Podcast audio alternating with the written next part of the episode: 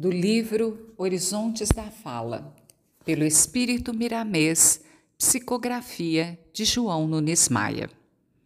Lição 64 A palavra diante dos animais. Falar com os animais é gesto antigo dos homens de todos os tempos, e essa conversação vem sendo aperfeiçoada com o perpassar dos evos. As plantas nos compreendem, assim como sentem bem-estar com a nossa palavra de carinho.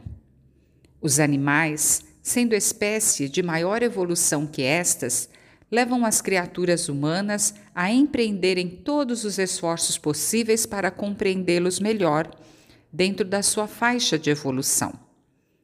Se gostas dos animais, procure encetar com mais propriedade o seu despertar de consciência, mesmo pertencendo eles ao nível de adormecimento temporário.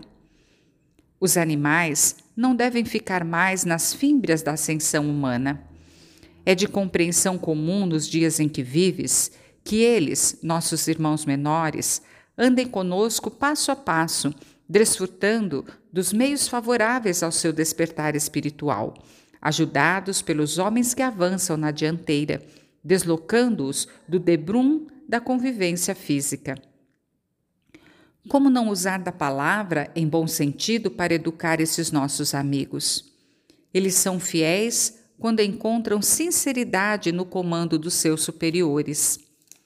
Os seres humanos, em relação aos animais, são anjos, cabendo-lhes o dever de guiá-los na grande extensão do instinto à razão e essa operação disciplinar se faz com a ajuda da palavra, desde que esta seja igualmente educada na escola do amor. Aproximam-se os tempos em que serás médico de ti mesmo, como também dos outros que ainda não tiverem alcançado esse valor terapêutico, cuja fonte existe dentro de cada ser e lhe pertence eternamente.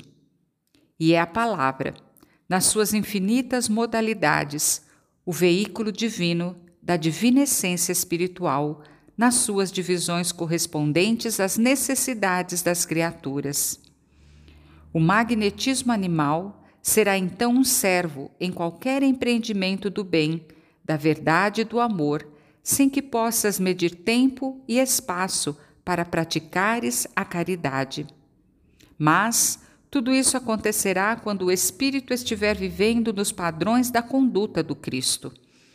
E para desenvolver mais a tua capacidade de curar, ajudando a tua palavra com as ideias e pensamentos, deves fazer uso constante de leituras espirituais de alto valor, porque elas têm a sagrada missão também de desenvolver em ti a palavra mental.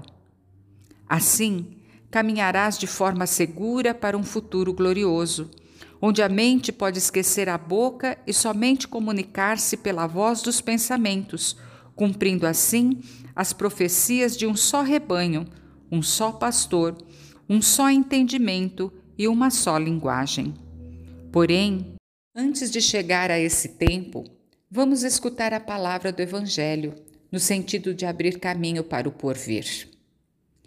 A vossa palavra seja agradável, temperada com sal, para saberdes como deveis responder a cada um. Colossenses capítulo 4, versículo 6. Não somente responder, como também falar a cada coisa, a cada ser vivente. E é nessa fonte de esperanças que deves conversar com os animais para que eles desfrutem também do empuxo evolutivo do reino dos homens. Tem muito cuidado no falar-lhes, que eles são sensíveis e podes feri-los, de sorte a perder todo o teu trabalho. Fala com carinho e que teus sentimentos participem dessa virtude. Fala com amor e que teu coração seja a fonte dessa glória. Fala com alegria e que todo o teu ser comungue com essa nesga dos céus que se expressa no teu rosto. Deves compreender que, se nada se perde na extensão da vida, todo esse labor voltará para o teu coração como herança valorizada, formando um todo para a tua felicidade. Frase em destaque para maior reflexão. Se gostas dos animais, procure encetar com mais propriedade o seu despertar de consciência, mesmo pertencendo eles ao nível de adormecimento temporário.